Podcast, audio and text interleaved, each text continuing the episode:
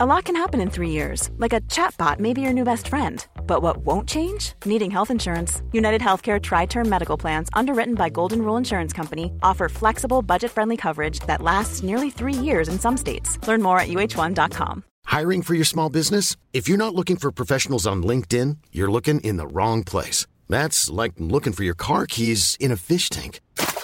LinkedIn helps you hire professionals you can't find anywhere else, even those who aren't actively searching for a new job but might be open to the perfect role. In a given month, over 70% of LinkedIn users don't even visit other leading job sites. So start looking in the right place. With LinkedIn, you can hire professionals like a professional. Post your free job on linkedin.com slash people today.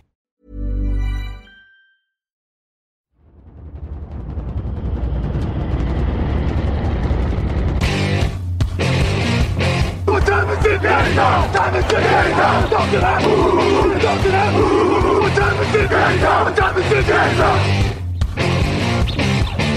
Got gun, Hulk left slot. Dixie left, T left. Mercedes, wide chip, Ricky. Fever left, 75, Katie, Omaha. Quick, go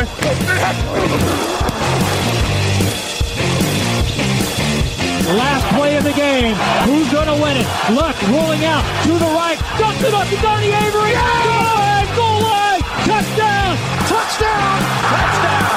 Touchdown. Hello, hello, bonjour et bienvenue à tous dans l'épisode numéro 274 du podcast Touchdown Actuel Maté. Très heureux de vous retrouver pour votre débrief hebdomadaire NFL. À mes côtés cette semaine, il est en face de moi euh, à distance, hein, on va pas vous mentir, c'est les vacances, on s'organise aussi comme on peut. C'est Grégory Richard, bonjour Grégory. Bonjour à tous, je suis donc à côté, en face, à distance. J'aime beaucoup le concept. et je précise que je ne suis pas habillé en Père Noël. Pas habillé en Père Noël, oui, c'est vrai que euh, Raoul Villeroy était habillé en Père Noël jeudi. Euh, bon, on vous souhaite un joyeux Noël à tous d'ailleurs si vous nous écoutez. Le jour de Noël, on vous rappelle que le podcast euh, Touch en Actu du mardi vous est présenté par le Hard Rock Café Paris et ses soirées Game On, c'est tous les dimanches. Encore cette année, il reste une soirée de saison régulière, il y aura des soirées en playoff aussi et il y aura un enregistrement en public le 8 janvier, ce sera un mardi. On vous donne rendez-vous à 18h, enregistrement à 19h. Sébastien Séjean notamment sera là, donc on pourra aussi parler avec un ancien joueur des Rams. Ce autre enregistrement en public le 5 février, ce sera le débrief du Super Bowl. Le suspense complètement relancé en AFC, les Eagles toujours vivants en NFC, c'était une superbe semaine en NFL. Les leçons de tous les matchs, c'est dans ce débrief, on parlera aussi top et flop et un mini mini 2 minute warning. C'est parti. 7:30 Tyrell Williams, the motion. Rivers to the middle. Caught by Gates. Antonio Gates lost the football on the way down. And the Ravens have it. Tavon Young is down the sideline. And Young will go the distance for the touchdown. I get those goosebumps every time. I need the Heimlich. Throw that to the side. I get those goosebumps every time, yeah. When you're not around, when you throw that to the side.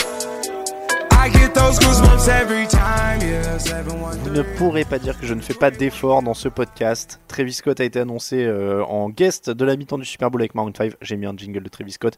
Ah, même si j'avoue, voilà, même si j'avoue que j'ai eu un peu de mal à trouver un titre qui m'emballait pour mettre en jingle. Bon, sur ce, on passe au débrief de la semaine. On va commencer évidemment euh, par ordre, on va essayer en tout cas de faire par ordre d'importance. Pour les playoffs, Greg, on commence par Saints Steelers 31-28 pour les Saints. Deux fumbles, une fin de punt ratée dans leur propre moitié de terrain.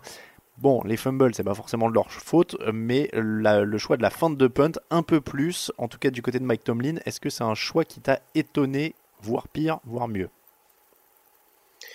C'est forcément un choix qui m'a étonné dans le sens où ça intervient à un moment donné où les Steelers mènent au score. Euh, donc en l'occurrence, euh, c'est vrai qu'on peut s'interroger sur le bien fondé d'une telle décision. Si les Steelers, puisqu'il me semble qu'on est à 4 minutes de la fin, étaient encore menés au score et avaient besoin vraiment d'être désespérés, euh, j'aurais pu vraiment comprendre. Après, là, c'est sûr que certes, il y a peut-être la volonté de ne pas vouloir rendre le ballon à Drew Brees, mais quitte à devoir le rendre, autant le rendre dans les 20 yards adverses plutôt que euh, à l'entrée de à l'entrée de ta moitié de terrain et c'est clair que là euh, à l'image un petit peu des choix curieux qui ont été faits par par Mike Tomlin et son coaching staff euh, on est retombé un petit peu dans les travers Et ça a un peu cassé le momentum, mine de rien, des Steelers.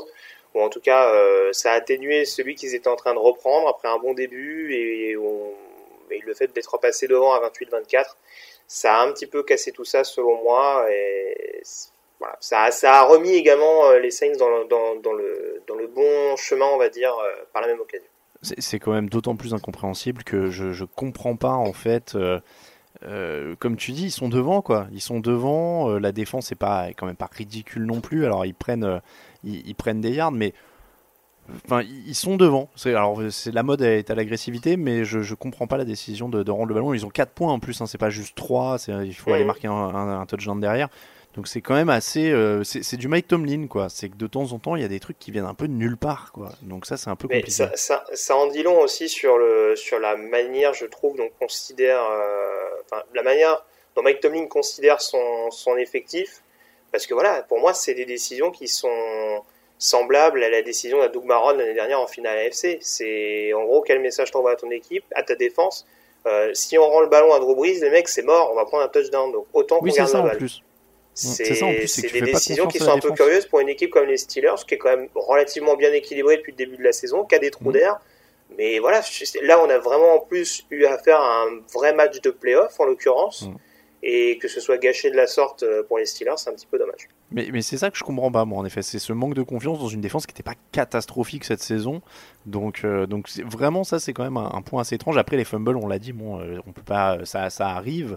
Euh, évidemment, les, joueurs auraient pu mieux faire, mais, mais la décision de coaching, c'est quand même autre chose. Ben Roethlisberger est à 33 sur 50, 380 yards, 3 touchdowns. Antonio Brown a 14 réceptions, 185 yards et 2 touchdowns. ils avaient envoyé dans les airs, hein, il y avait quasiment plus de, de jeu au sol pour eux. ils sont handicapés par les absences qui commencent à s'accumuler. Hein. Après le Von Bell, c'était James Conner qui était encore absent, mais ils s'en sortait quand même, rien que dans les airs, face à, face à cette défense des Saints. Oui, alors après, euh, j'imagine qu'on va parler un peu plus en détail de New Orleans euh, aussi dans la foulée, mais c'est vrai que cette défense contre la passe, euh, on pensait qu'elle s'était un petit peu ajustée, en tout cas la ligne défensive s'était ajustée. Maintenant, on constate que quand on arrive à laisser le temps au quarterback adverse de lancer le ballon, c'est ça peut quand même être assez préjudiciable. Et là, contre une attaque aérienne, une des meilleures attaques aériennes de la ligue, euh, c'est sûr que Big Ben et ses receveurs s'en sont donnés à cœur joie. Euh, parce qu'en plus, voilà, paradoxalement, c'est sûr qu'il manque James Conner. Mais euh, voilà, Jalen, Samuels apporte également une, polyvalence, que ce soit au sol ou, à la réception, ce qui reste quand même un, atout majeur. Et globalement, c'est quand même une, bonne partie, je trouve, de la part de l'attaque. Euh, marquer 28 points à cette défense des Saints, euh, et tu l'as dit, s'il n'y avait pas eu le, fumble de, Smith-Schuster, euh, ils auraient même pu en mettre un peu plus. Honnêtement, sur ce match-là, pour vraiment rester sur les Steelers, je pense que globalement la copie est propre. Il y a beaucoup de yards après réception concédée défensivement, je trouve, mais ça après c'est le jeu des Saints aussi qui est comme mm. ça. voilà, Alvin Kamara qui les a beaucoup enquiquinés sur les sorties de backfield, mais ça, ça reste le style caractéristique de New Orleans. maintenant, très franchement, l'attaque a été bonne, donc alors, ça se joue vraiment à des détails, euh, comme on voit souvent en NFL. Bah, c'est ça, et les deux, les deux fumbles, ça pardonne pas. Hein. Il laisse échapper des points, une mauvaise décision de coaching, c'est à ça que ça se joue les gros matchs. Euh, du côté des Saints, tu l'as dit, la défense euh, aérienne a eu du mal. Après, le point positif, c'est quand même que la défense, elle est toujours décisive parce qu'il faut les arracher, ces deux fumbles aussi. Donc ils sont opportunistes. Oui, c'est ça. Oui, exactement. Et c'est vrai que là, en l'occurrence, on, on, voit, alors il me semble que sur le fumble décisif de Smith-Schuster, c'est Rankins qui provoque la perte de balle et Di Mario Davis qui recouvre c'est euh, deux noms dont on parle pas trop, mine de rien, dans cette défense des Saints. C'est pourtant deux joueurs qui sont extrêmement importants. En tout cas, je trouve que Sheldon Rankins monte encore plus en puissance. On sait que c'est un ancien premier tour de draft, mm. mais euh, qui n'était pas non plus la vedette incontestable, même si c'est vrai qu'il est un petit peu dans l'ombre de Cameron Jordan sur la ligne défensive. Et là, euh, ça fait plusieurs semaines, je trouve, où il a un impact non négligeable dans des moments où New Orleans, je dirais pas tangue, mais en tout cas est un petit peu bousculé. Il arrive quand même à faire des jeux importants et je, reviens encore à, Di Mario Davis, mais voilà, c'est vrai que ça complète également le bon run-stop de New Orleans cette saison. Euh, là, globalement, 65 yards au sol de, Pittsburgh, qui est quand même habitué à faire un peu plus en moyenne. Donc voilà, à la passe, tout n'est pas rassurant, loin de là, et ce sera à suivre malgré tout en playoff. Mais contre la, contre la course, c'est ça. Euh, New Orleans est là et est parfaitement capable de créer des turnovers, ce qui serait important au mois de janvier. En attaque, ils ont toujours euh, plein de bonnes armes. Euh, il y a une incertitude sur la santé de Teron Armstead qui a fait un peu des, allers-retours hein, entre le terrain et le, et le, banc de touche là, pendant ce match. Il est sorti notamment à la fin.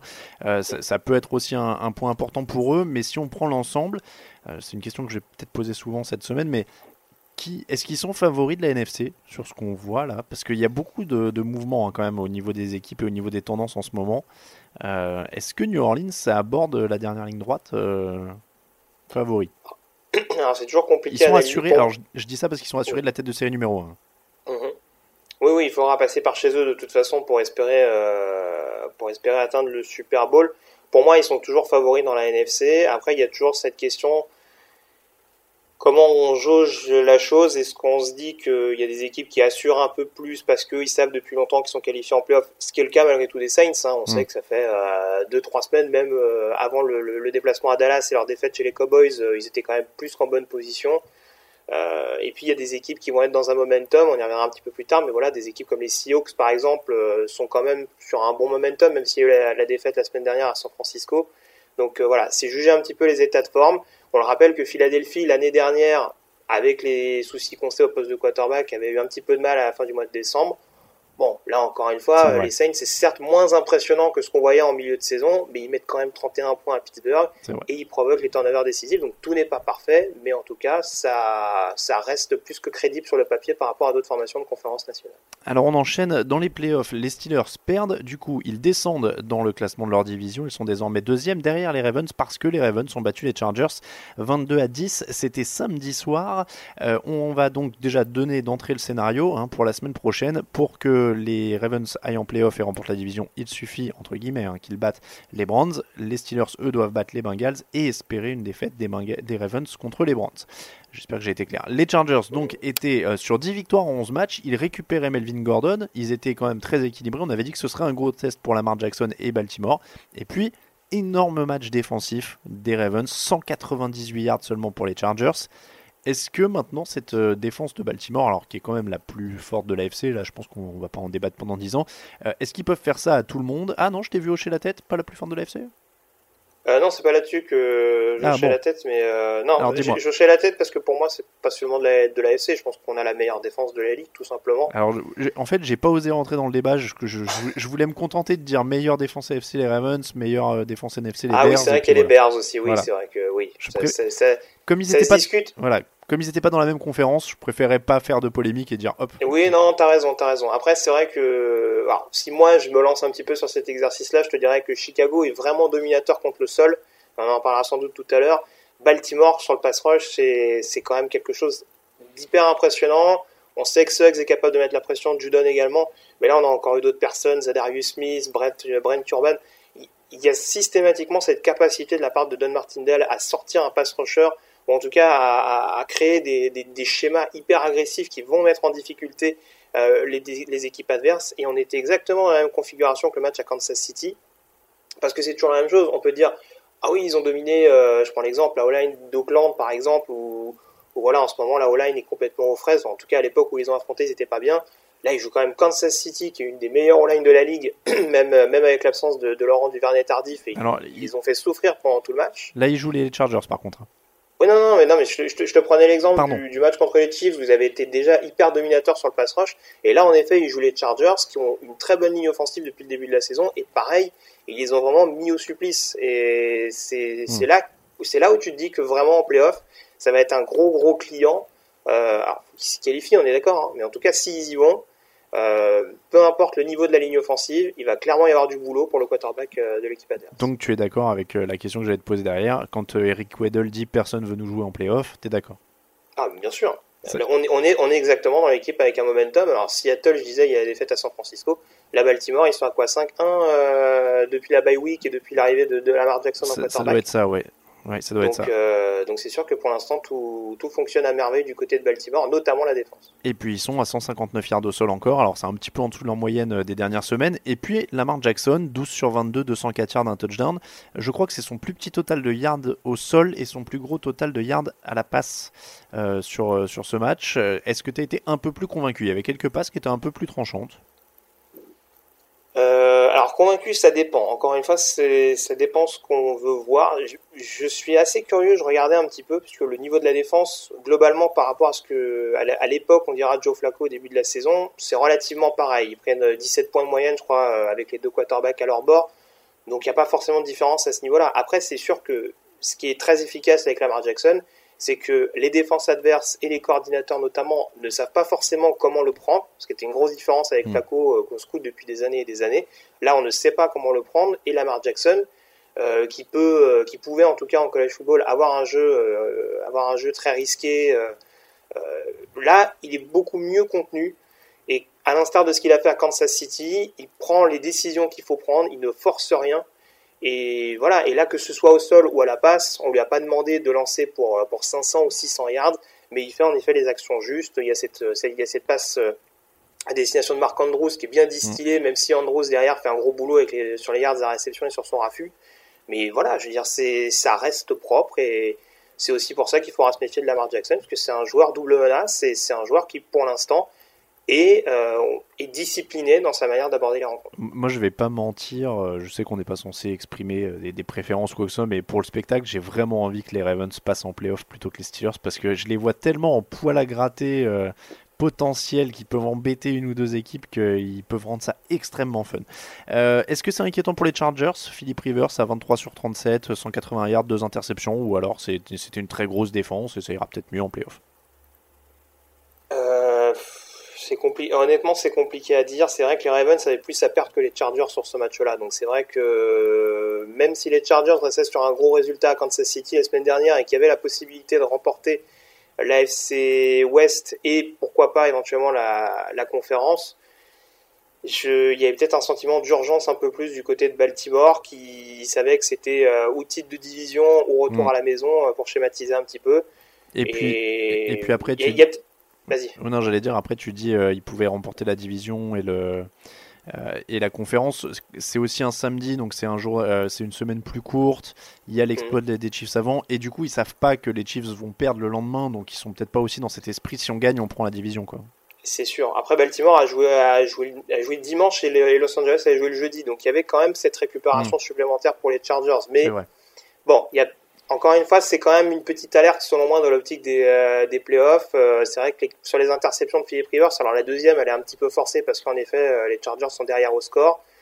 Bon, c'est paradoxalement, c'est un petit peu comme comme l'exemple de, Pittsburgh, hein, parce que quand les Chargers récupèrent le ballon sur le bon retour de Desmond King, alors que le score est de 16-10, on se dit tiens, Los Angeles a quand même la possibilité éventuellement de repasser devant. Et il y a ce fumble d'Antonio Gates qui, qui conditionne un petit peu les choses et voilà et qui symbolise la bonne défense de, Baltimore. Après, euh, ça se joue pas. Il n'y a pas 12 points sur la prestation globale entre les deux équipes, mais offensivement, c'est sûr que c'est un petit peu problématique si les Chargers doivent recroiser une grosse défense euh, au mois de janvier.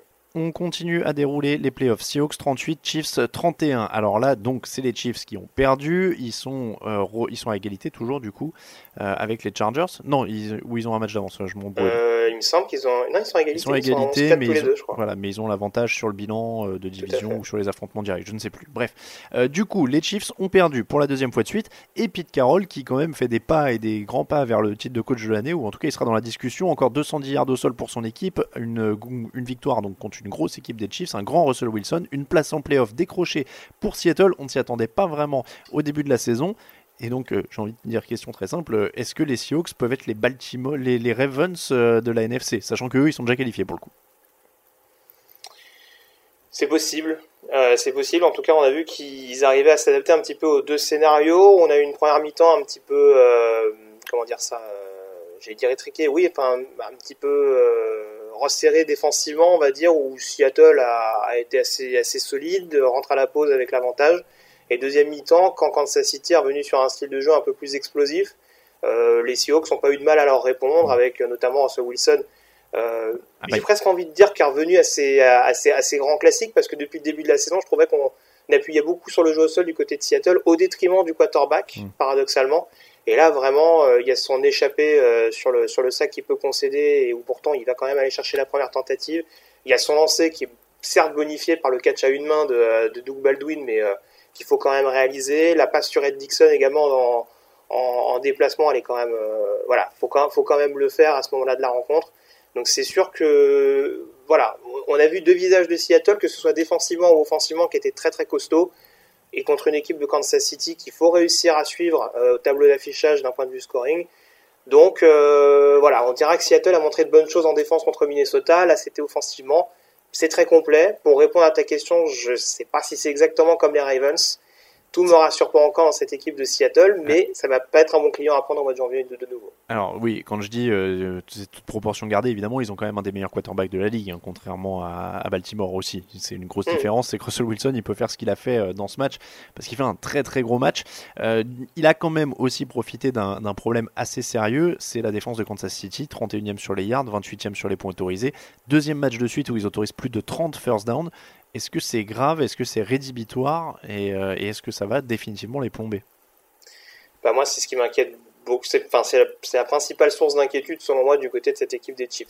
Forcément, euh, alors on dira qu'il y a le retour. Euh, Berry. retour petit à petit mm. d'Eric Berry, que en effet il y a des joueurs en défense qui sont capables de faire des big plays, des D Ford, des Justin Houston, des, des Chris Jones. En effet, ça j'aurais du mal à le contester. Après, on a aussi vu qu'il y avait des cornerbacks qui étaient un petit peu fragiles. Il me semble que c'est le rookie euh, Ward qui a beaucoup souffert sur ce match-là, notamment qui a beaucoup été ciblé, notamment par Brian Schottenheimer dans les airs. Et c'est sûr que malheureusement, ces failles contre le jeu à la passe, on les découvre pas du côté de Kansas City. Euh, le jeu au sol, qui là, en l'occurrence, on avait un bon test contre un des, meilleurs jeux à la course de la ligue. Bah, ils prennent 210 yards. Euh, sur la tronche, et on peut, si tu peux me permettre l'expression, mais voilà, en tout cas, tout n'est pas rassurant.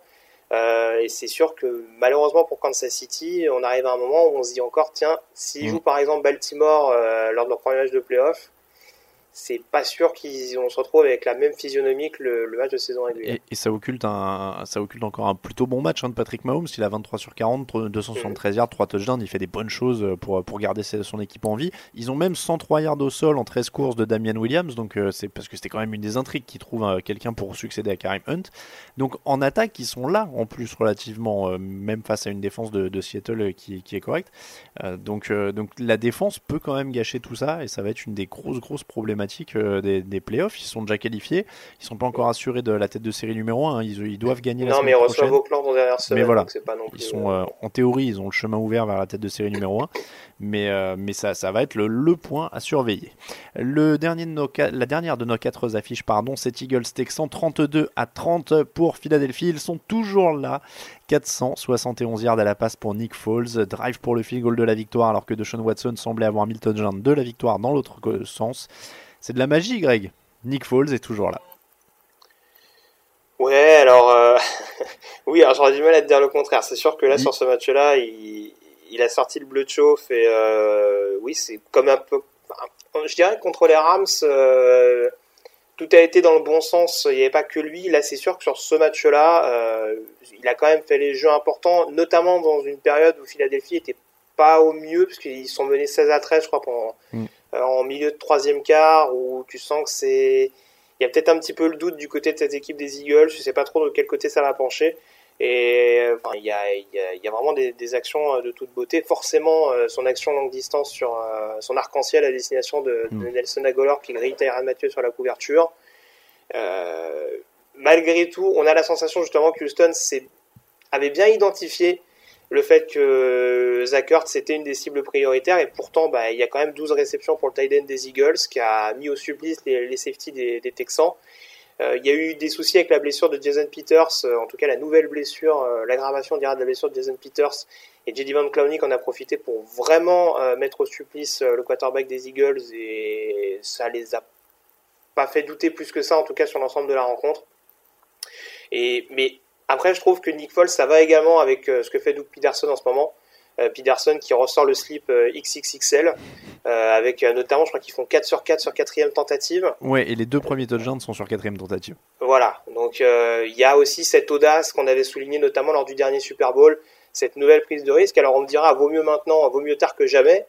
Euh, je ne suis pas sûr que ce soit que la présence de Nick Foles qui change la donnée, mais en tout cas, il y a, déjà il y a ce changement-là au niveau de la mentalité euh, du coaching. Et, après, attention, hein, moi je, te, lance là-dessus, mais je, partage euh, toutes les modérations. C'est qu'en effet, Moi, je trouve que Nick Foles, il fait un gros match et il y a un côté un peu cache-misère avec certaines grosses actions parce qu'il profite, un, d'une défense de Houston qui prend l'eau quand même dans les airs euh, assez sévèrement. Euh, et puis, dans les faits, ils n'ont pas réglé vraiment leurs soucis, c'est-à-dire qu'ils ont toujours euh, que 57 yards au sol sur ce match et ils n'ont pas une grande défense. De Sean Watson fait un énorme match. Alors, heureusement pour Philadelphie, il n'y a pas la Miller et il n'y a pas un jeu au sol pour aider de Sean Watson. Mais du coup, Watson, il lance quand même 339 yards, il met deux touchdowns dans les airs, 49 yards au sol, deux touchdowns de plus au sol. Donc, pour moi, Philadelphie là fait un gros match. Ils profitent bien d'une faiblesse de Houston. Nick Foles se régale, etc. Mais ils n'ont pas réglé leurs soucis. Ils sont pas beaucoup plus solides pour autant, quoi. Ça manque encore de, constance. Euh, après, selon moi, alors je dis pas que c'était pas le cas avec les autres running backs, et ça se voit quand même sur le touchdown qu'il inscrit Darren Sproles, il y a quand même cette faculté à être vraiment dangereux en, sortie de backfield. Hmm. Euh, alors en effet, voilà, après, il est peut-être un petit peu commence à être peut-être un petit peu trop âgé, peut-être pour avoir euh, vraiment un, impact significatif sur le jeu au sol. Euh, après, oui, ça manque, ça manque de constance défensivement également. Il y a des moments de fulgurance, notamment du pass rush, mais c'est sûr que quand le pass rush arrive à être relativement bien maîtrisé à laisser le temps au quarterback adverse, bah là, le backfield défensif est beaucoup plus enquiquiné. Et en effet, euh, enfin, tu prends le match notamment d'un DeAndre Hopkins, pardon, qui a encore été énorme. Et voilà, tu te dis que c'est pas trop mal. Après, les Eagles, c'est vrai qu'ils ont eu aussi la tâche facilitée par, des appels de jeu un peu curieux de Bill O'Brien qui a complètement oublié son jeu au sol. Mm. 19 courses au total, dont 8 de Dishon, Watson. Donc euh, c'est sûr que ça pose aussi question là-dessus. Et Houston qui est qualifié pour les playoffs, mais pas encore assuré euh, d'être euh, vainqueur de division, puisque s'ils perdent leur prochain match, ils ne seront pas vainqueurs de division, ils seront juste wildcard, et ce sera le vainqueur de Titans Colts qui sera vainqueur de division. Donc à surveiller aussi quand même pour la hiérarchie et pour les, oppositions. une équipe de Houston dont on a pas mal parlé, encore une fois, là c'est un Deshaun Watson un peu soliste hein, quand même sur ce match, il n'a pas été aidé par tout ce qu'il y avait autour. Bah, je te dis, il a pas Hopkins, euh, mais mm. c'est vrai que si tu prends par exemple sa dernière passe, euh, la passe qui amène le touchdown de, de Vincent Smith, euh, notamment, enfin celle-là, on est quand même, il doit rester quoi, deux minutes peut-être au chrono, et c'est vrai qu'on se dit que justement Philadelphie là a vraiment repris le momentum, et pourtant il, leur remet un coup sur la carafe. voilà, on, on, attend aussi de savoir, ça va être un gros révélateur de savoir ce que vaut Dishon Watson en playoff. Là, en tout cas, sur un match à enjeu où Houston pouvait assurer sa qualification, certes, il y a des fêtes, mais en tout cas, il y a bonne prestation du côté. Ah ouais, il est, il est quand même impressionnant, il a régalé hein, sur ce match. Du côté de Philadelphie, il faudra battre les Redskins et espérer une défaite des Vikings contre les Bears pour aller en playoff, ce qui n'est pas délirant. Comme, euh, comme scénario, surtout quand on, va voir ce qu'ont fait les, les Vikings. Petite pause et la suite des matchs.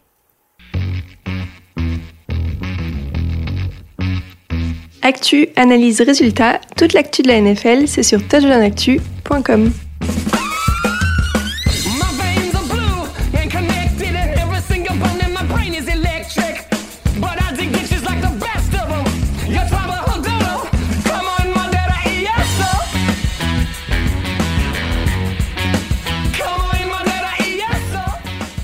La suite des matchs et on continue avec euh, des oppositions intra-conférences. Colts 28, Giants 27. Match très compliqué pour les Colts qui se sont fait peur très longtemps. Touchdown à moins de 3 minutes de la fin et interception dans la foulée pour gagner. Pourquoi ils ont eu autant de mal les Colts, euh, Grégory? Bah, J'ai la sensation que le, l'attaque d'Indianapolis est notamment beaucoup patiné en début de match. Et euh, ça a permis justement à cette équipe des Giants euh, qui sur certains matchs, euh, sans, sans, trop de pression, euh, ils, ont, ils, avaient déjà montré ça contre les Bears il y a, a pas si longtemps que ça. Euh, voilà, c'est une équipe qui reste malgré tout à pas prendre à la légère et quand elle est dans un jour où elle est pleinement appliquée, et là en l'occurrence par exemple un Eli Manning a été relativement solide sur le jeu à la passe. Sauf à la fin. oui, sauf à la fin, voilà. Forcément, mais en tout cas sur l'ensemble de la prestation, on peut pas dire que sa rencontre est est catastrophique, loin de là, euh, alors que Saquon Barclay, paradoxalement, était peut-être un petit peu mieux surveillé sur le jeu au sol. Complètement. Mais, 42 hein. euh, yards en 21 courses, donc euh, complètement surveillé. Voilà, donc, mais bon, Indianapolis qui a réussi, on va dire, à, à ajuster le tir. Luck et, et, Hilton ont réussi à se reconnecter de nouveau. Surtout la ligne offensive, je trouve, d'Indianapolis a beaucoup progressé. Et pourtant, c'était pas gagné parce qu'ils ont quand même perdu Eric Brown en cours de route, Ryan Kelly également. C'était vraiment tout du match piège. On s'est dit, bah ça y est, Indianapolis va perdre sa chance d'aller en playoff. Et euh, bah, la magie Andrew a encore opéré, euh, avec notamment, je disais, euh, des joueurs qui se mettent un petit peu au diapason, un Naim Heinz qui est, qui est assez précieux, je trouve, également sorti de backfield. malgré son petit gabarit, c'est un peu le Darren Sproles d'Indianapolis. Donc là, pour le coup, ils ont réussi à faire la différence. Et tu le disais, à créer des turnovers décisifs en défense quand il fallait le faire. Et encore, encore une remontée dans le dernier carton et encore un drive de la victoire pour Andrew Luck. C'est son gang-pain à ce garçon, il est assez incroyable. Et puis Eli Manning qui a relancé quelques petites questions comme ça. Est-ce qu'ils vont le garder l'an prochain? Est-ce qu'il faut encore construire autour? Enfin, pas construire autour, mais garder, le garder, pas le garder, etc. Bon, ça sera des questions pour l'intersaison. On développera un petit peu plus. Les euh, Colts qui donc gardent leur chance de playoff et seront opposés aux Titans. Titans qui ont battu les Redskins 25 à 16. Ça, c'était samedi. Ce n'était pas très beau, mais ils s'en sont sortis. Euh, victoire des Titans grâce à un meilleur Derrick Henry en deuxième mi-temps, une bonne défense. Marcus Mariota encore blessé, euh, qui quitte un match en cours de jeu. Là, je trouvais la stat assez dingue. Pour la septième fois de sa carrière, il ne termine pas un match qu'il a commencé. Euh, une carrière qui est quand même pas très très longue pour l'instant, donc c'est assez inquiétant. il souffre à nouveau du coude. ce sera donc qui tout double la semaine prochaine. Mariota ou pas la semaine prochaine. et même l'an prochain, les questions commencent à se poser un petit peu là-dessus. Hein. Il est au bout de son contrat rookie il est au bout de son contrat rookie. Après, euh, avec une option à 20 millions. Alors, c'est compliqué à analyser parce que depuis la, la bye week et le redressement offensif, on dira, de, Tennessee, Mariota montrait de meilleures choses. Après, il y a du bon et du beaucoup, beaucoup moins bon, où il s'est surtout appuyé, en effet, sur le, sur le, sur le retour en forme de, de Derrick Henry. Là, sur, sur ce match-là, de ce qu'on en a vu, et ça rejoint un petit peu ce que tu disais sur l'ensemble de la, de la partie, c'est sûr qu'il n'a pas non plus été, euh, été hyper bluffant. Euh. Après, euh, j'ai pas l'impression, qu'ils y perdent beaucoup quand c'est Blaine Gabbert qui joue en fait cette année. Hein. j'ai pas l'impression qu'il y a un gap énorme. Non, non, mais après, je te dis, c'est compliqué de prendre le, les situations. En face, t'as une équipe de Washington qui, qui, qui, finit un petit peu par, par baisser le, par rendre les armes parce que bon, ils se rendent compte que voilà, ils sont, ils sont un peu trop diminués. Euh, d'ailleurs, j'ai trouvé les déclarations de Didier Suringer un petit peu étonnantes, euh, lui qui remet en cause les, décisions de son coordinateur défensif. Donc, oui, il y a un côté un peu. Euh, enfin, il, y a Josh Norman aussi qui a pété un peu les plombs à la fin du match lors de son accrochage avec Taylor Ewan. J'ai l'impression qu'ils sont un peu en roue libre, ils sont un peu en freestyle, ça rejoint ce qu'on disait, peut-être un excès de frustration. Et bon, globalement, ils, ils, mènent quand même une bonne partie de la rencontre contre Tennessee. Et puis tu le dis, après, il y a une fin de match où en effet, Gaybert, notamment sur, le, sur le drive qui amène au, touchdown de, de Pruitt euh, est assez correct. Maintenant, bon, euh, quand ah, tu dis Gabbert, il a l'air plus rassurant. Ah non, non, non, attention, j'ai pas dit plus rassurant, je dis pas pire. Ou pas, ou pas bien pire. J'ai pas l'impression qu'il y a une énorme différence. Quoi. Je sais pas. Je pense que ça se jugera quand même l'année prochaine. Alors après, il y a la question des blessures qui sera forcément à prendre en compte. Et là, et là je te rejoins. Peut-être éventuellement préparer un plan B euh, lors de la draft, un, hmm. un, deuxième ou un troisième tour si vraiment ils en ressentent le besoin. Mais Bon, si, c'est que l'aspect blessure, je pense qu'on va peut-être attendre la deuxième année de sa collaboration avec Matt Lafleur pour vraiment savoir si, si c'est voué à l'échec, mais bon, je serais pas encore totalement fataliste euh, sur, euh, sur la suite de la carrière de Mariota du côté de Nashville. Et sur ce match euh, en particulier, bon, il n'y a, pas énormément de choses à dire au sens où les Titans ont quand même été dans leur registre, au sens de, de dominer un peu physiquement ces Redskins, qui n'ont pas démérité hein, relativement, même, même Josh Johnson. Adrian Peterson est un peu seul et maintenant ils sont quand même décimés, que ce soit sur la ligne euh, et dans d'autres secteurs. Donc c'est un peu compliqué. Il jouait les playoffs encore, je crois, mathématiquement, même cette semaine. Là, c'est définitivement terminé. C'est pas illogique. Euh, il va falloir essayer que tout le monde aille mieux pour l'intersaison, ce qui est même pas gagné pour Alex Smith, malheureusement, on le sait. Euh, donc c'est une saison qui se termine un peu difficilement là pour, pour Washington. Je sais pas si on peut vraiment en tirer des leçons en fait de ce match pour eux. Quoi. Bah non, non, mais malheureusement ça fait un petit moment, même après leur victoire à Jacksonville, on n'était pas hmm. hyper enthousiaste non plus, on se disait pas, oh là il y a peut-être une chance, etc., même si mathématiquement c'était possible. Voilà, il y a quand même un, frein, faut pas oublier que Judge Johnson est leur, leur, quatrième quarterback, pardon, euh, hiérarchiquement, on dira, dans, dans l'esprit de, de Jake Groden, donc c'est sûr que ça réduit un petit peu le, l'équation. Il y a un Jamison Crowder qui fait une bonne prestation, qui est un peu revenu sur, euh, sur les standards qu'on avait pu voir euh, il, y a quelques, il y a quelques mois de ça. Après, c'est sûr que ça fait un peu, un peu trop léger et euh, pour tenir sur l'ensemble d'une rencontre, voilà. Tennessee n'a pas eu non plus à forcer son talent pour vraiment faire la différence dans le, dans le dernier cas. Patriots 24, Bills 12, dixième titre de division pour les Patriots, 16e saison de suite avec au moins 10 victoires, ils égalent les 49ers au palmarès pour la plus longue série. Euh, une victoire au sol avant tout, 179 yards au sol à la pause, 273 yards au total, ils étaient en mode Baltimore slash Seattle slash tout ce qu'on veut. Euh, est-ce qu'il faut s'inquiéter de voir un Tom Brady à 126 yards et deux interceptions? Il y a des rumeurs qui commencent à circuler de éventuellement blessure au genou, alors c'est surtout dans les médias de Boston Hein, si j'ai vu ça passer. Euh, lui euh, dit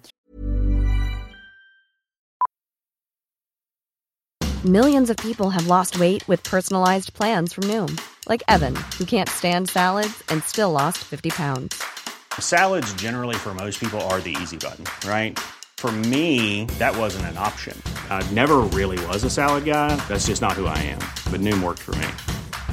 Get your personalized plan today at Noom.com. Real Noom user compensated to provide their story. In four weeks, the typical Noom user can expect to lose one to two pounds per week. Individual results may vary. Hiring for your small business? If you're not looking for professionals on LinkedIn, you're looking in the wrong place. That's like looking for your car keys in a fish tank. LinkedIn helps you hire professionals you can't find anywhere else, even those who aren't actively searching for a new job but might be open to the perfect role. In a given month, over 70% of LinkedIn users don't even visit other leading job sites. So start looking in the right place. With LinkedIn, you can hire professionals like a professional. Post your free job on linkedin.com slash people today. Qui va très bien. C'est quand même bizarre de voir un Tom Brady à 126 yards et deux interceptions et, et encore une fois avec quatre cibles seulement touchées, ce qui est quand même très très rare aussi euh, du côté de New England. Ouais, alors tu disais que le Tennessee-Washington n'avait pas été beau, alors celui-là, euh, offensivement, c'était quand, même, quand même une petite purge. mais euh, non, mais voilà, après c'est sûr qu'on va pas rester que sur la prestation de Tom Brady. Euh, tu le disais, il y a un jeu au sol qui est extrêmement bien huilé. alors il y, a, il y, a, quand même quelques zones d'ombre quand même, parce qu'on voit qu'un un joueur comme Rex Burkhead est encore très sollicité et sur ce match-là fait, fait encore quelques erreurs. Euh, est-ce que c'est vraiment la bonne solution de miser beaucoup sur lui euh, C'est un, un, running back solide, hein, euh, qui est un, un, joueur de devoir, il n'y a pas de problème, mais c'est vrai que voilà, dans, dans, un comité en plus où il prend des portées de balle à Mitchell et, White, est-ce que c'est vraiment une bonne solution? Est-ce qu'il faut parvenir au, au classique, on dira, qui ont déjà fonctionné du côté des Patriots euh, et mettre peut-être Burkhead pour du short yardage ou ce genre de choses. Mais en tout cas, voilà, très clairement du côté New England, et c'est pas la première fois qu'on le dit depuis le début de la saison, euh, on mise pas tout sur Brady. Euh, on va vraiment faire en sorte que le jeu au sol, euh, et notamment Sonny Mitchell, qui reste un investissement de la saison passée, un premier tour de draft, euh, devienne la star, euh, en tout cas à l'heure actuelle. Et on va surtout demander à Brady d'être efficace au mois de janvier. Alors après, il faudra voir l'état de sa blessure. Mais voilà. Si, L'important pour Brady et pour Gronkowski, c'est d'être efficace pendant un mois. S'ils sont efficaces pendant un mois pendant les playoffs, je pense que du côté de, des Patriots, on s'en satisfera largement. Si blessure il y a, hein. lui il a dit qu'il arrive. Oui, oui, non, mais je, je, je, je, te rejoins sur le conditionnel. Et puis du côté de Buffalo, on est resté euh, dans le registre hein, euh, défense et puis euh, Josh Allen qui se développe. Tout ça aussi, on va en reparler pendant l'intersaison. Ouais, petite interrogation si tu me permets sur, euh, sur Lishan McCoy. apparemment, il y a eu une histoire où il n'a pas démarré la rencontre. Oui, puni. C'est a priori, il se rapproche quand même du départ. Je serais pas étonné qu'il retourne à Philadelphie, par exemple, la saison prochaine. Ce serait intéressant. Euh, Cowboys 27, Buccaneers 20. Euh, les Cowboys ont maîtrisé. Euh, le score est plus proche hein, que ce que ça indique. Il y a eu des points dans le garbage time. Au final, c'est mérité. Titre de division. Ça a été l'équipe la plus solide de la NFC cette saison, si on prend l'ensemble. De la tu veux dire? La MCS, oui, pardon. oui, oui, non, je voulais dire la division. non, je te, mais non, c'est vrai que sur ce match-là, alors là, pour le coup, c'est vrai que alors le l'écart est pas aussi significatif, tu le disais. Euh, le fait qu'il marque 27 points, ça veut même pas forcément dire qu'il y a eu une grosse attaque parce que c'est vraiment la défense qui mm. les a mis sur le sur le bon chemin et notamment la grosse surprise Randy Gregory. J'avoue que celle-là je l'avais pas vu venir. Euh, on disait que voilà du côté de la des coachs défensifs de Dallas, on arrivait à faire des miracles. Euh, bah, la nouvelle preuve, euh, ils arrivent à pleinement développer Leighton Van Der Esch, leur, leur linebacker rookie, et Randy Gregory qui revient après diverses suspensions, bah, là il fait, il fait presque, bah, bah, il fait son meilleur match selon moi à Dallas depuis, depuis qu'il a été drafté par les Cowboys. Euh, fumble forcé notamment qui amène le, le touchdown de, de Jalen Smith. Euh, il me semble qu'il est également à l'origine de l'autre, l'autre perte de balle qui permet à Dallas derrière de récupérer un, de marquer un touchdown. Euh, je me demande d'ailleurs si c'est pas couvert par Jalen Smith aussi. Enfin bref. Oui, euh, il y en a un par Jalen Smith, oui. Oui. Mais je sais plus qui recouvre le deuxième. C'est pas très important au final. En tout cas, voilà, Dallas, la défense de Dallas qui a clairement mis euh, l'attaque dans les meilleures dispositions et Dak Prescott sans faire un énorme match. Il a fait des jeux solides. Il s'est bien appuyé notamment sur un Michael Gallup euh, qui a pris ses responsabilités à la réception. Et du coup, bah euh, voilà, cette équipe des Buccaneers qui a pas forcément été honteuse. hein. Je crois qu'ils ont plus de possession sur l'ensemble de la rencontre, mais Ah bah, c'est- garbage time en effet. C'est c'est du Buccaneers, c'est-à-dire que James Winston a fait des bons trucs et il a perdu Ouais. fumbles. C'est Donc, ça. c'est- C'est du, c'est du James Donc, euh, Winston. faudra voir ce que ça va donner pour Cutter, mais en tout cas, oui, pour Dallas, ça récompense en tout cas une bonne deuxième partie de saison. Lions 9, Vikings 27. Les Vikings ont été très poussifs dans ce match. 5 yards sur leurs 4 premiers drives. Premier first down à moins de 4 minutes de la fin du deuxième quart. Heureusement, la défense a fait le boulot en empêchant des, des touchdowns et en forçant les Lions à se contenter de, field goal. Donc, euh, Détroit menait 9-0. Derrière, ça a enchaîné. Euh, ils sont bien débloqués, notamment par la passe euh, Ave Maria juste avant la mi-temps, euh, captée par Kyle Rudolph, parce que visiblement à Détroit, c'est une tradition d'en offrir une fois de temps en temps. Mais c'est quand même euh, c'est quand même pas hyper hyper rassurant cette prestation des Vikings après un match la semaine dernière où justement on avait l'impression qu'ils étaient sortis de la galère et qu'on l'avait titré notamment et on avait dit ça y est ça a l'air d'être parti ça reste quand même un peu poussif hein. Oui, euh, alors après c'est compliqué, euh, c'est compliqué à dire dans le sens où voilà, ça reste un match à l'extérieur. euh, Je pense qu'il faut peut-être pas être trop sévère. Voilà, certes en face c'est Détroit, mais on sait que Détroit ils sont aussi capables de d'enquiquiner des favoris, euh, notamment au Ford Field. Ils ont battu New England, ils ont quand même pas mal bousculé Los Angeles à la maison. Euh, là, voilà, contre cette équipe de Minnesota qui cherche avant tout à retrouver une certaine confiance, notamment offensive. Bon, Kirk Cousins fait pas énormément d'erreurs. Euh, en effet, il n'y a pas, euh, il y a pas passe profonde sur passe profonde. Mais même Mm. Aldalvin Cook, par exemple, se remet dans le bon sens. Il fait, je crois qu'il a presque 5 cartes par portée. Donc, euh, bon, il y a, il y a une forme de carburation. Et la défense, surtout, a bien fait le boulot. Tu le disais, a bien contenu cette équipe de Détroit. Et puis, c'est la grande différence. Et c'est pour ça que, des fois, je m'apitoie pas trop sur les, sur la question des blessures. En tout cas, j'essaie de, de relativiser un petit peu ça.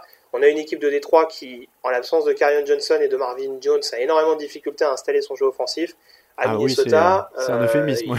il y a un Mike Hughes qui se blesse au poste de cornerback. Mackenzie Alexander est capable de prendre le dessus. Euh, Eric Kendricks ne jouait pas et c'est Eric Wilson qui a bien pris la suite euh, au niveau de ce deuxième rideau des Vikings. Donc on arrive à trouver des solutions et, et je pense que du côté de Détroit, on, a, on y a peut-être cru. Et puis il y a cette Maria en effet juste avant la pause qui, je pense, mentalement les a tués et qui a permis à Minnesota derrière de prendre l'ascendant petit à petit. Donc euh, voilà, c'est bon augure pour la suite pour Minnesota qui en plus récupère un Kyle Rudolph enfin clutch, Mm. je trouve, en termes de, en termes de- d'efficacité dans la, dans la end zone. Donc euh, à surveiller quand même cette équipe de Minnesota, ça reste une bonne défense. Ah, après oui euh, une fois qu'ils seront en playoff avec une défense comme ça et des, des playmakers comme ça en attaque euh, ils seront toujours compliqués à jouer d'une semaine sur l'autre ça va être des super playoffs hein. on en reparlera dans les semaines à venir quand ça sera dessiné mais euh, ça se prépare quand même plutôt pas mal et puis on en reparlera pendant l'intersaison mais moi je ne sais plus quoi faire de ces Lions je suis désespéré Euh, Cardinals 9 Rams 31 167 yards au sol pour CJ Anderson, pas Todd Gurley. Todd Gurley était au repos. Euh, ça, c'est quand même le bon point. Ils ont pris un CJ Anderson qui arrivait, il a été signé quoi la semaine dernière. Euh, C'est Ouais. très récent. Euh, donc euh, 167 yards immédiatement, c'est plutôt un bon signe pour la ligne offensive. Euh, Jared Goff, du coup, a pas eu trop de pression. Il perd un fumble, si je ne dis pas de bêtises, en, en début de match. Je- J'ai cru voir oui, ça. tout à fait, ouais, recouvert par Dion Buchanan. ouais. Voilà.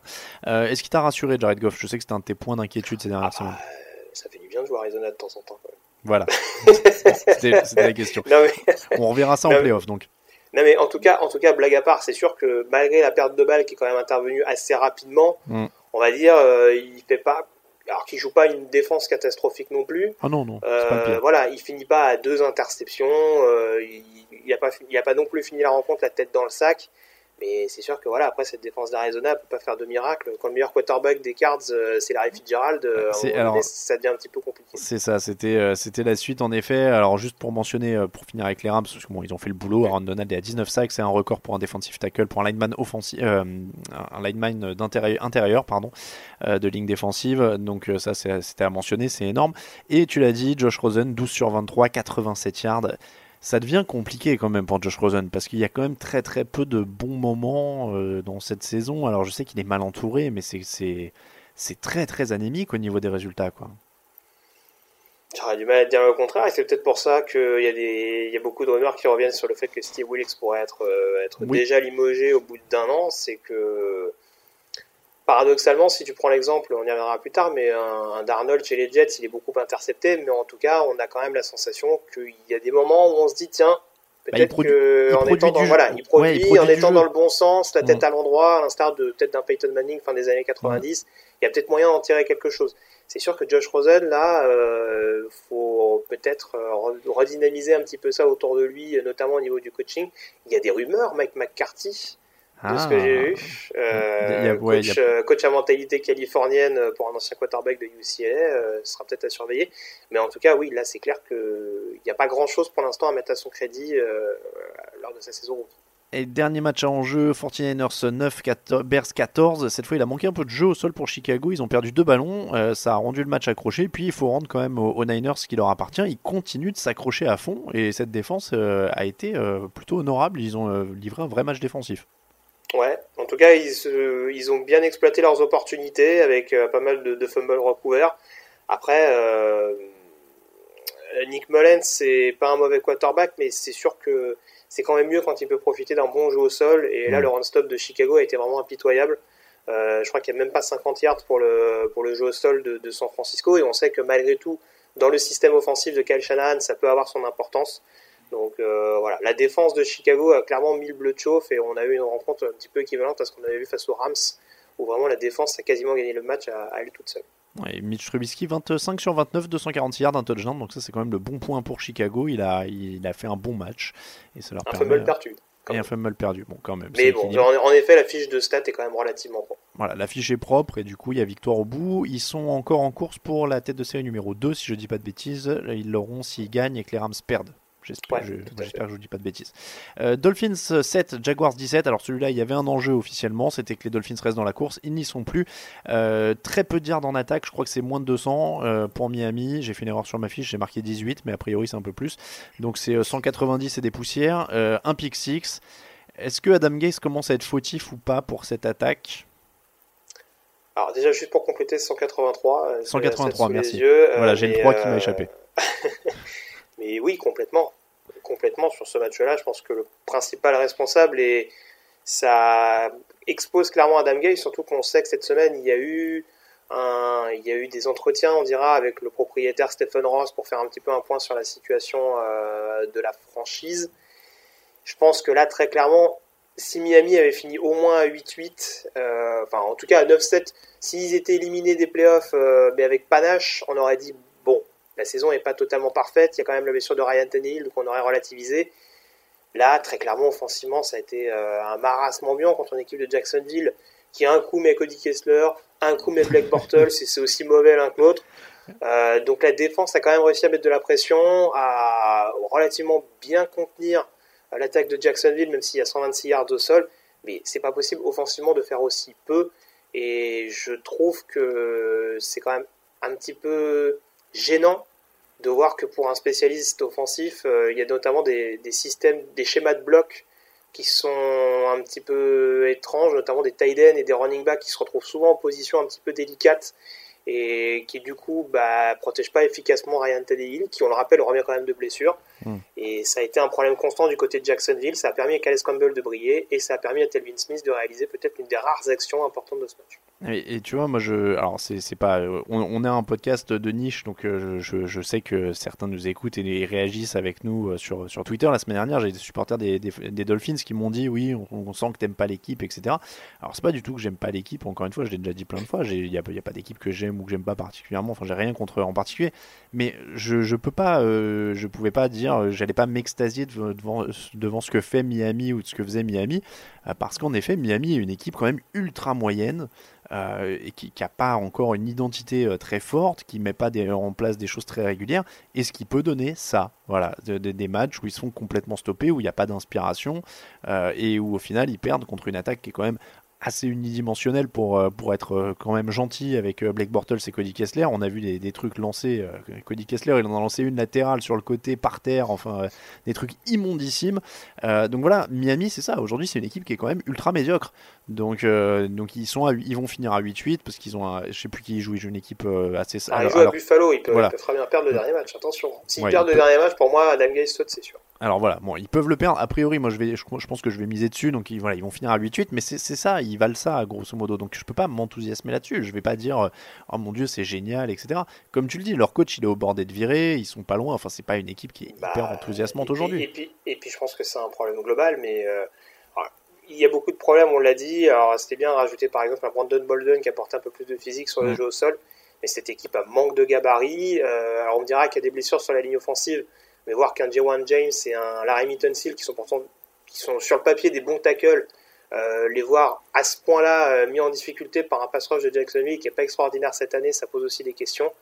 Euh, et Ryan Tannehill, encore une fois, il a été blessé, mais c'est beaucoup trop irrégulier. Et d'un hmm. point de vue bah blessure et efficacité globale, est-ce que Miami va pas devoir repartir sur une reconstruction, trouver un nouvel head coach et un nouveau quarterback pour clairement repartir du bon pied? Parce que là, en effet, ça gagne des matchs cette saison, mais c'est peut-être un petit peu plan-plan d'un point de vue global. joyeux Noël, euh, les supporters des Dolphins, sachez qu'on vous aime quand même. Il n'y a pas de souci, euh, on n'a rien contre. Non, mais c'est vrai, on, vous aime. On peut pas avoir quelque chose pour son équipe qui joue à Hard Rock Stadium quand même. Exactement, en plus, c'est un partenaire. Euh, et alors, juste pour la petite anecdote, parce que j'ai entendu ça dans un podcast de nos confrères américains de NFL Network dans le Randy NFL. Euh, super anecdote, je sais pas si tu as entendu euh, sur Blake Bortles quand il est revenu en jeu, parce que donc Kessler a été blessé, je sais même plus pourquoi Bortles est revenu. Mais il y a un moment. il me semblait que c'est parce qu'il était mauvais, mais peut-être peut qu'il s'est blessé et que ça m'a échappé. Donc il y a un moment où Bortles est renvoyé en jeu, et alors à ce qui paraît, il arrive dans le huddle, et là il regarde les mecs et il dit Let's go, boys, I'm back! T'imagines l'enthousiasme des mecs Wouhou Black Mortal c'est de retour les mecs, on est reparti, ça y est, on repart vers les sommets. On est à 4 défaites, on est à 4 victoires cette année, c'est bon, on est, on est là, on est là. Non, je, ça aurait pu marcher. J'aime imaginer les j'aime imaginer les yeux qu'on roulait euh, dans les casques euh, des, des mecs. Euh, le coup. Ouais, Panthers 10, Falcons 24. Euh, des grosses actions pour Atlanta, touchdown de 75 yards, 44 yards pour boucler ça. C'était un jour, c'était un jour avec, avec une équipe faible en face. Ouais, enfin ce match-là, alors c'était deux équipes qui étaient plus concernées par les playoffs, mais c'était un peu la fête au village quand même. Hein. C'est-à-dire que euh, Cam Newton joue pas, donc on va faire lancer 53 ballons à Taylor Heineke pour voir à peu près ce qu'il vaut. Euh, il faut tester, il faut en profiter. Tant pis si, euh, si c'est blessé à l'épaule juste avant, euh, on va le faire mitrailler à tout va. Résultat, trois interceptions, dont une en, en zone rouge face à, à, Jack Crawford. du côté d'Atlanta, on s'est dit, tiens, et si on testait Brian Hill 115 yards sur le match, euh, peut-être enfin un quarterback euh, qui apporte un tant soit peu de gabarit à cette attaque d'Atlanta. Un quarterback ça, peut... Euh, j'ai dit quarterback, pardon, un running back qui apporte enfin un petit peu de gabarit, ce qui manquait quand même cruellement dans cette attaque des Falcons. Voilà, après le reste, voilà, c'est sûr que ça a été accroché en première mi-temps. Il y a ce touchdown de Calvin Ridley sur le tout premier jeu de la deuxième période qui met Atlanta en confiance et il me semble que le deuxième TD arrive pas longtemps après. Donc oui, Atlanta s'est rapidement mis à l'abri, on dirait, en début de deuxième période. Mais bon, voilà, ça reste des Panthers qui étaient extrêmement diminués, qui jouaient sans Newton, sans Thompson. Donc, euh, bon, voilà. On, l'a dit, on l'a répété, Christian McCaffrey offensivement et ailleurs pas grand chose. Il faudra sans doute prendre un receveur à l'intersaison pour compenser euh, le probable futur départ de Devin Funches. C'est la satisfaction en effet. Euh, 106 réceptions désormais pour Christian McCaffrey cette saison. Il est le troisième homme après Ladenian Tomlinson et Matt Forte à réussir une saison avec au moins milliard de sol et milliards de la réception. Donc c'est quand même très très très costaud.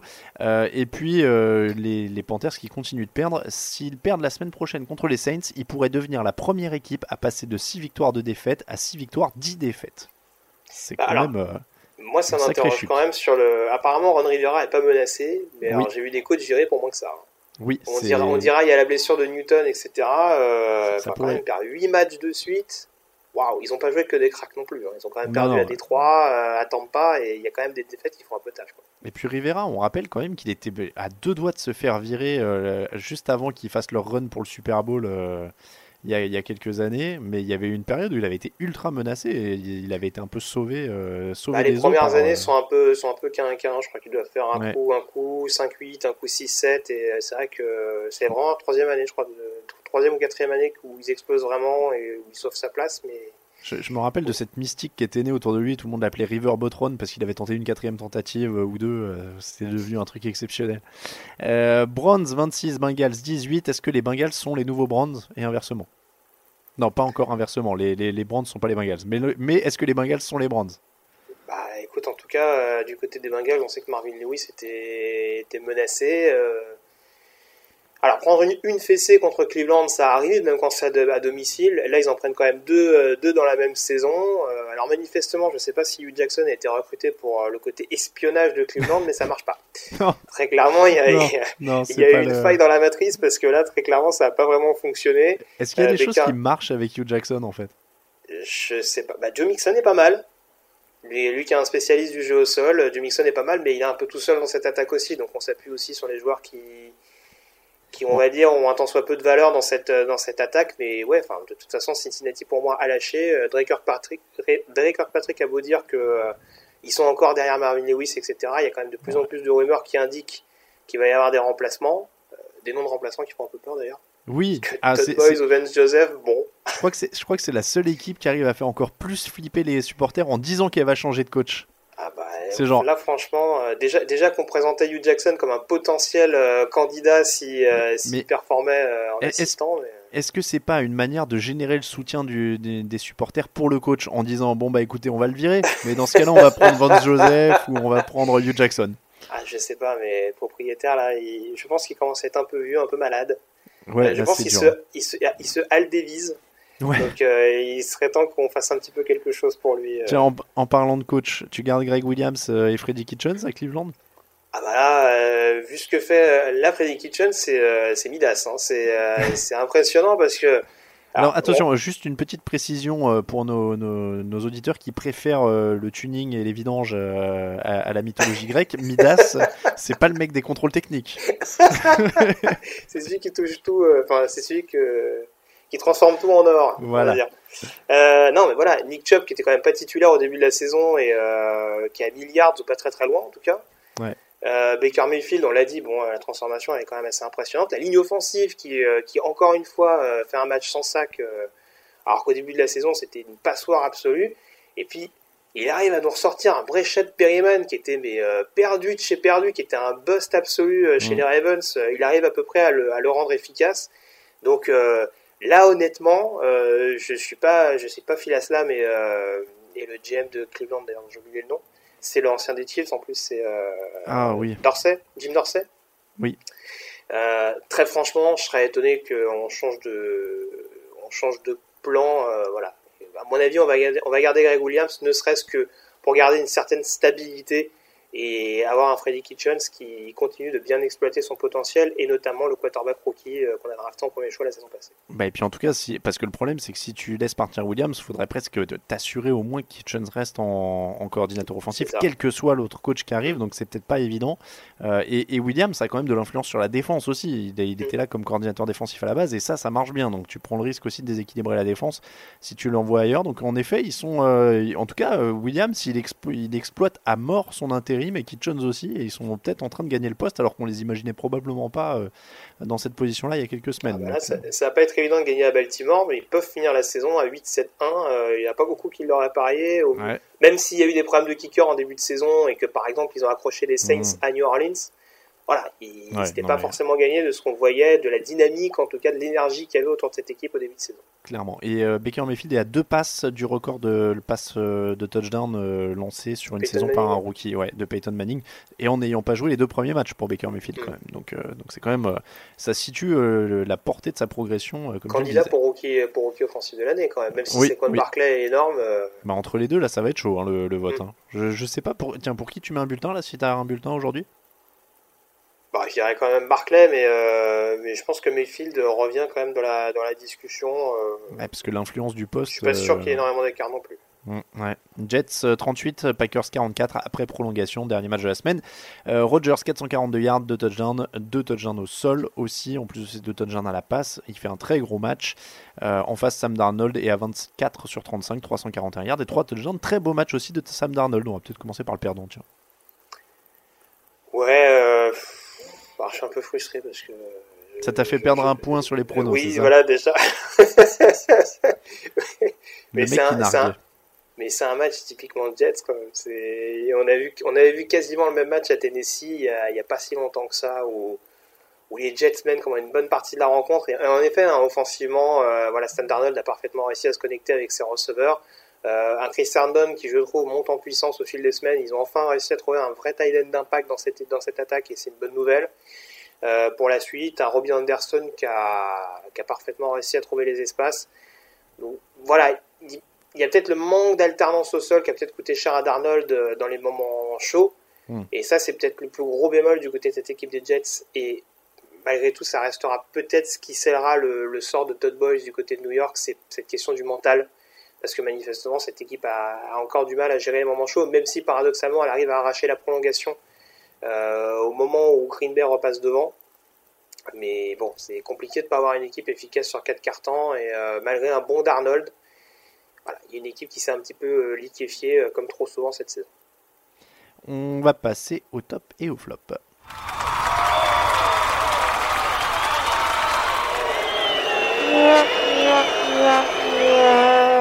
Les tops et les flops de la semaine. Grégory, je te laisse commencer avec ton top. Ah bah mon top c'est forcément Matt Bosher. Le ah, oui. des Falcons qui, euh, qui met une boîte monumentale. Alors, je sais plus qui était le, le returner du côté de. C'est toi, Kenyon Barner? Je saurais pas dire. Euh, il met une boîte monumentale et. Euh, enfin, j'avoue, déjà, le, déjà l'action était spectaculaire euh, pour n'importe quel special teamer. Le fait de le voir à, vitesse réelle, c'était assez bluffant.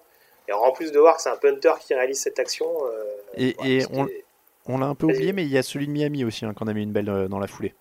Il a été un Ah, peu du possible. coup. euh, Celui- Celui-là m'a un peu échappé. euh, il, il est un peu moins impressionnant, mais il est, c'est pas le même genre. C'est plus euh, plaquage euh, avec euh, retourné et tout ce qu'il faut. Mais, euh, mais il a été un peu du coup euh, passé dans l'ombre de, de Boscher. Mais Boscher est énormissime et incroyable. Euh, mon top du coup, c'est Zach Ertz. Euh, Tu l'as mentionné, record de réception sur une saison pour un tight end. 113 réceptions cette saison. Il bat le record de Jason Witten qui était de 110. Et c'est quand même. Alors autant il y a eu une période où on parlait énormément des tight ends, Jimmy Graham quand il enchaînait, Rob Gronkowski quand il était à son pic, etc. Et, et j'ai presque l'impression que Zach Ertz c'est trop discret médiatiquement ou qu'on parle pas assez de lui par rapport à ce qu'il fait quand même parce que c'est quand même assez énorme euh, la manière dont il est devenu un des piliers de cette attaque de Philadelphie et un des éléments les plus réguliers quand même hein, cette saison euh, dans cette attaque de Philadelphie. Oui, non, c'est sûr, c'est sûr. Après, euh, c'est peut-être l'équipe de- des Eagles qui veut ça, malgré le titre de champion. bon, Peterson veut peut-être peut-être préserver un petit peu l'équipe. Enfin, paradoxalement, même un joueur comme Jeffrey, qui était quand même une grosse, une grosse star, on dirait à Chicago, on n'en parle pas excessivement à Philadelphie non vrai. plus. Donc, euh, bon, c'est peut-être l'équipe qui veut ça. Et puis, c'était peut-être aussi un petit peu dans l'ombre de, de Wentz la saison passée, et puis de la folle saison de Foles également la saison dernière. C'est vrai. Euh, le flop. Le flop, alors ça rejoint un petit peu ce que je disais sur Miami, mais alors on, on le dit, on le répète, hein, c'est pas de la faute des Patriots, mais euh, c'est quand même c'est quand même décevant de voir le niveau de certaines franchises en AFC Est et notamment le niveau du coaching. Mm. Euh, quand on voit euh, qu'un Adam Gaze euh, se, loupe euh, sur le match de, ce week-end contre les Jaguars, que Miami se doit de gagner absolument contre une équipe qui est complètement en roue libre. Euh, quand on voit que Todd Bowles de nouveau on va dire, est pas capable d'insuffler un certain mental à son équipe et qui par ailleurs fait un bon match, mais qui encore une fois sur quatre cartons est pas est pas suffisamment efficace. Voilà, c'est un petit peu décevant cette AFC Est. Ça remet absolument pas en question le, le fait que New England remporte sa division et aille en playoff. Mais c'est vrai que ce serait bien qu'on ait peut-être aussi un petit peu plus d'adversité en AFC Est et qu'on ait des duels, par exemple, comme les, voilà, les Steelers Baltimore euh, en AFC Ouais. Nord, euh, Kansas. City Chargers en AFC Sud, euh, voilà, ce serait peut-être un petit peu plus excitant parce que là on a la sensation que ces équipes-là à chaque fois commettent les mêmes erreurs. On en est un peu loin en effet. Euh, moi j'avais pas de flop, j'allais dire euh, joyeux Noël, faut être positif et tout ça, mais j'en ai un qui me vient, c'est l'histoire du masque de ski. Là, euh, les, les Eagles mettent un masque de ski pour dire je sais pas quoi, qu'ils vont gagner. J'ai pas compris l'histoire, mais apparemment les Saints essayent de dire non, c'est nous qui avons inventé le truc. Alors je vais vous mettre d'accord, ne vous battez pas, c'est ridicule. Euh, c'est- vraiment, ça fait vraiment forceur, tu sais, de dire l'an dernier on avait les masques, maintenant faut qu'on trouve un autre truc de masque et euh, ça va être notre motivation. Mais alors tu vois, tu vois, parlais de Zach Ertz, mais euh, il y a toujours ce truc du côté des Eagles d'être vachement euh, côté euh, je sais pas comment dire ça, euh, presque subliminal. Euh, l'année dernière, c'était le masque de chien. euh, C'est ça. Là, il y a le, il y a le, le cierge qu'on, le cierge avec Nick Foles, euh, le masque de ski. Enfin, Mais alors, tu vois, on a l'impression qu'il faut être vachement, faut que ce soit vachement imagé pour motiver l'équipe. C'est, c'est assez particulier. Mais c'est ça, alors à la limite, moi les cierges, je trouvais ça marrant, mais le coup du masque de ski, je trouve que ça fait un peu forceur. Genre, on avait un truc l'an dernier, il faut qu'on en retrouve un. Donc, bon, voilà, C'est ça, ça. Va être, ça va être ça, c'est mon, c'est mon flop de Grinch. Euh, et ben, on n'a pas de questions cette semaine, on a fait l'impasse ce lundi parce qu'on enregistre l'émission un peu plus court sur le, sur le délai. On, excusez-nous pour ça et on en reprendra bien évidemment la semaine prochaine. Euh, Qu'est-ce que j'allais dire d'autre? Le match du lundi, évidemment, on ne l'a pas puisqu'on débriefe le lundi avant le match du lundi. C'est pas très grave. Un beau match en plus. Voilà, c'est ce que j'allais dire, c'est pas très grave au sens où il n'y a pas d'enjeu pour les playoffs, c'est aussi pour ça qu'on s'est permis ça. Euh, et plutôt que les questions, je vais faire un tout minute sur une seule question quand même, Greg, parce que je voulais euh, en parler. Il y, a, il y a une grosse actu. Les London Raiders, est-ce que tu y crois? Sais, franchement, euh, franchement, je suis très très sceptique. Le, la, ne serait-ce que la volonté des autres franchises de se déplacer, euh, de se déplacer à Londres, potentiellement deux fois à Londres, hein, parce qu'a priori, il y, aurait, il y aurait quand même les matchs organisés euh, sur une base régulière là-bas, comme chaque saison. Je Oui, sais pas. Ouais, Honnêtement, oui, c'est il faudra vraiment contenter tout le monde. ça compliquerait peut-être le justement. alors, il me semble pas que les choix sont orientés sur les équipes qui viendraient, mais du coup, les équipes qui seraient au calendrier des Raiders l'année prochaine refuseraient Alors- potentiellement de faire un deuxième match là-bas. Je crois qu'ils ont déjà. Non, ils ont donné les équipes à domicile, ouais, c'est ça, pas les équipes qui viennent, Ouais. t'as raison. Et ouais, donc ça, ça peut compliquer un petit peu la tâche et il faut pas oublier que ce genre de décision, c'est pas que les propriétaires des Raiders qui vont les prendre, c'est aussi des décisions prises au sein des de, on va, on va dire du- de l'union des propriétaires Mm. NFL. Et c'est là-dessus où j'ai du mal à, à voir ça se faire. Après, ce serait rigolo, hein, pourquoi Ah. pas, mais Moi, j'ai envie de te dire que plus j'y pense et plus je lis les commentaires notamment, plus je me dis que c'est l'occasion idéale, et vous avez été plusieurs à le mentionner dans les commentaires du site, c'est que c'est l'occasion idéale. Ils savent que c'est qu'un an, c'est un one-shot, ça leur permet de tester des trucs, ça leur permet de tester la logistique. Euh, pourquoi pas Ouais, quoi. Après, fait- après c'est très très court. C'est très Par très court à organiser. Bah oui, mais puis ça fait un peu, bon, les Européens, c'est les prostituées de service, quoi. En gros, euh, bon, on va vous utiliser un an pour faire un peu pression sur les, sur les autres villes américaines. Ouais, et mais puis, bah, alors- dans un an, euh, salut, hein. Je suis pas sûr. Moi, je le prends pas comme ça au sens où ça peut être dire on fait un, c'est un, ballon d'essai parce que dans les faits, tu vas dire la même chose à San Antonio ou à San Diego, à truc comme ça. C'est pareil, tu vois. Tu vas aller leur dire bon bah nous Bah. on vient un an et puis euh, éventuellement construisez un stade mieux et puis on reviendra. Sans doute, mais il y a peut-être plus dans l'idée de s'inscrire sur du long terme si tu vas euh, éventuellement dans une ville américaine, peut-être pour mettre la pression, mais après, la ville américaine peut peut-être euh, trouver les arguments pour que tu restes sur place. C'est Mm. déjà beaucoup plus utopique de penser que Londres a les arguments pour dire à une équipe NFL Ouais, mais- bon, euh, c'est mieux que vous restiez chez nous à long terme plutôt que vous retourniez aux États-Unis. Ouais, mais justement, c'est l'occasion vraiment de tester quoi. Et au moins de dire bon, une bonne fois- Et puis on s'en fout les Raiders s'ils joueront pas les playoffs quoi qu'il arrive. Donc c'est pas grave s'ils sont fatigués. Bah, ça on sait pas.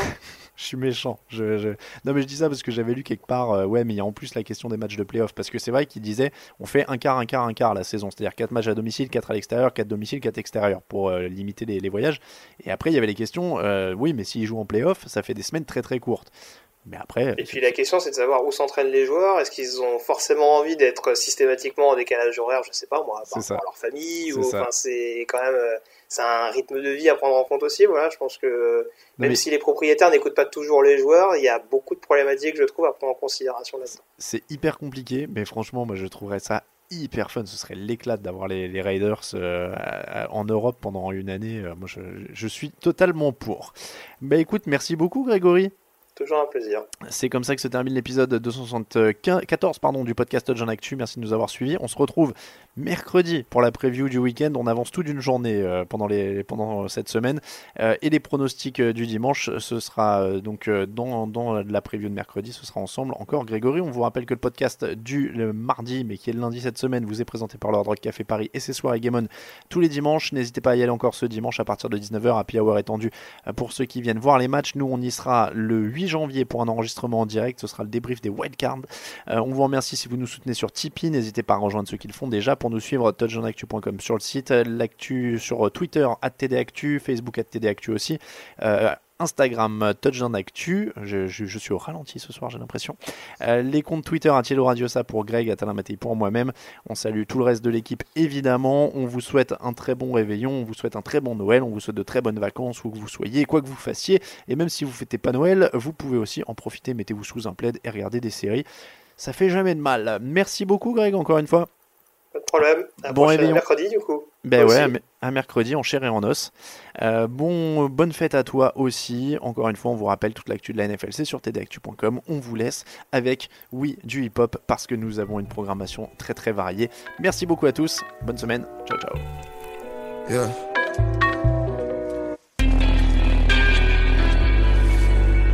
Seven thirty in the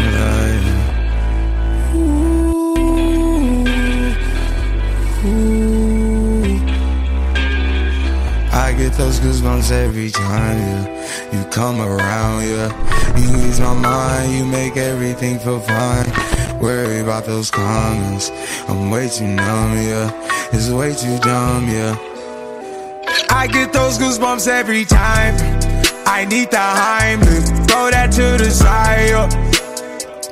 I get those goosebumps every time, yeah. When you're not around, when you throw that to the side. yeah. I get those goosebumps every time, yeah. 713 through the 281, yeah, I'm riding.